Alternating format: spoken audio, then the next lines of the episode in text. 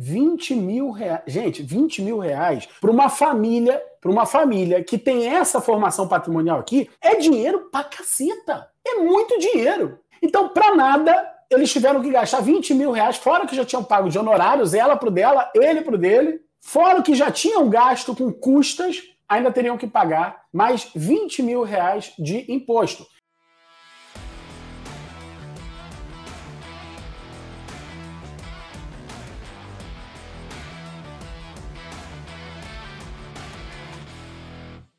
Eu vou começar dizendo para você o seguinte: em 99,5% dos casos, a lei prejudicará, a lei causará injustiça, injustiça na hora de dividir bens de uma família recomposta. Em 99,5% dos casos. Vamos lá. Primeiro, se você está chegando aqui e não me conhece ainda, uh, deixa eu falar com você sobre o que é essa família recomposta. Olha, a família recomposta é a pessoa que se casa novamente e forma uma nova, uma nova família. Uma nova família não é uma família diferente da família anterior, mas é a recomposição, a reorganização. Já ouviu aquela frase? Os meus, os seus, os nossos? É bem por aí. Então tem casal que está no segundo casamento e formam uma família recomposta só marido e mulher. Fulano e Beltrana eram casados é, num primeiro casamento, se divorciaram, cada um dos seus, se encontraram sem filhos e formam uma nova família, uma família recomposta. A Beltrana tinha um filho ou dois e o fulano nenhum. Se reencontraram, uma família recomposta com os quatro. Beltrana tem um filho, Fulano tem três filhos. Uma família recomposta, ok? Com, com eles e todos os filhos. Beltrana tem dois filhos, Fulano tem dois filhos, se juntam e agora eles têm mais dois filhos. Uma família recomposta com marido, mulher e seis filhos, ok?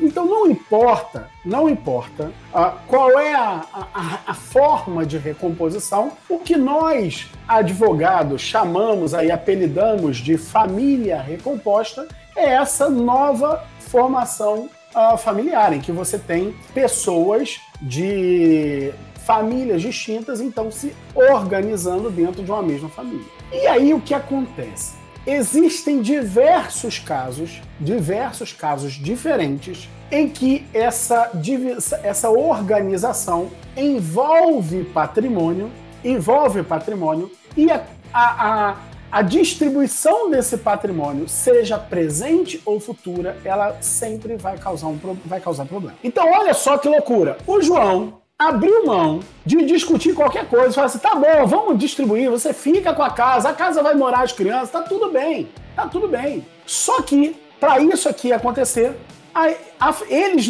a, na verdade, seria a Maria, a Maria seria a contribuinte, porque ela é a beneficiada com a doação, ela é a donatária. Então, veja, em cima desses 500 mil, lá no Rio de Janeiro, por exemplo, vai, vai, iriam incidir, na época era esse valor, não sei se teve alguma mudança agora, aí é só dar uma olhada na norma no, no dia que for fazer, ok? Mas ele ainda teve que pagar 4% em cima de 500 mil. Ou seja, ele teve que pagar mais 20 mil reais. 20 mil reais. Gente, 20 mil reais para uma família, para uma família que tem essa formação patrimonial aqui, é dinheiro pra caceta. É muito dinheiro. Então, para nada, eles tiveram que gastar 20 mil reais, fora que já tinham pago de honorários, ela pro dela, ele pro dele, fora que já tinham gasto com custas, ainda teriam que pagar mais 20 mil reais de imposto. Quem é o contribuinte? Re repito, é Maria, porque ela é a donatária nesse imposto, ela é a beneficiária com essa, com essa doação, tá? Mas não importa quem é o contribuinte, importa para quem sobrou a mariola. E veja, adivinha para quem sobrou a mariola de pagar os 20 mil? Chuta, sobrou aqui para o João. E o João teve que pagar os 20 mil. Por quê? Porque, ah, porque o João é homem? Não, pelo amor de Deus, gente palhaçada isso, sonhar com um troço desse. Não, é porque o João tinha imóveis que geravam rendimento que, inclusive, era um rendimento que mantinha o casal. Não, você que gera frutos no mais santal, você que paga. Então, na, no fingir dos ovos, além de tudo, ele ainda teve que desembolsar mais 20 mil reais. Então, veja, nessa, nessa, nessa brincadeira aqui, o que se perdeu de dinheiro desnecessariamente foi absurdo. Por quê?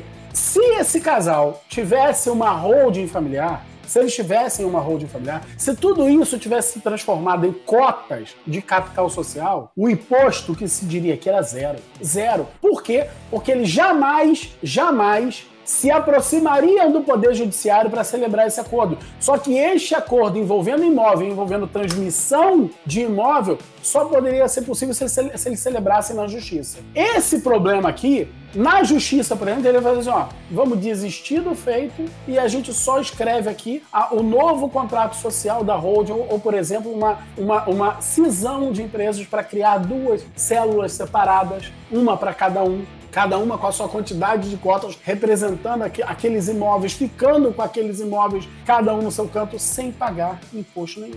Então veja, o que eu estou querendo que você observe é que aqui não estamos nem falando, eu te trouxe, trouxe aqui nesta aula para falarmos de família recomposta. E a família, para ser recomposta, a condição sine qua non para uma família ser recomposta, para poder ter esse re é que o que tinha composto antes acabe. Então veja, a gente nem começou a falar ainda sobre recomposição da família. Nós estamos falando ainda no término da família originária, a família que foi composta e que agora termina e que cada um vai seguir a sua vida. Então já começa a injustiça a partir daqui. E de que maneira poderia resolver isso aqui se esse casal tivesse, por exemplo, uma holding familiar? Aliás, por exemplo, não. Seria a única forma de resolver isso aqui sem a, o despejo de dinheiro que isso aqui levou desse casal.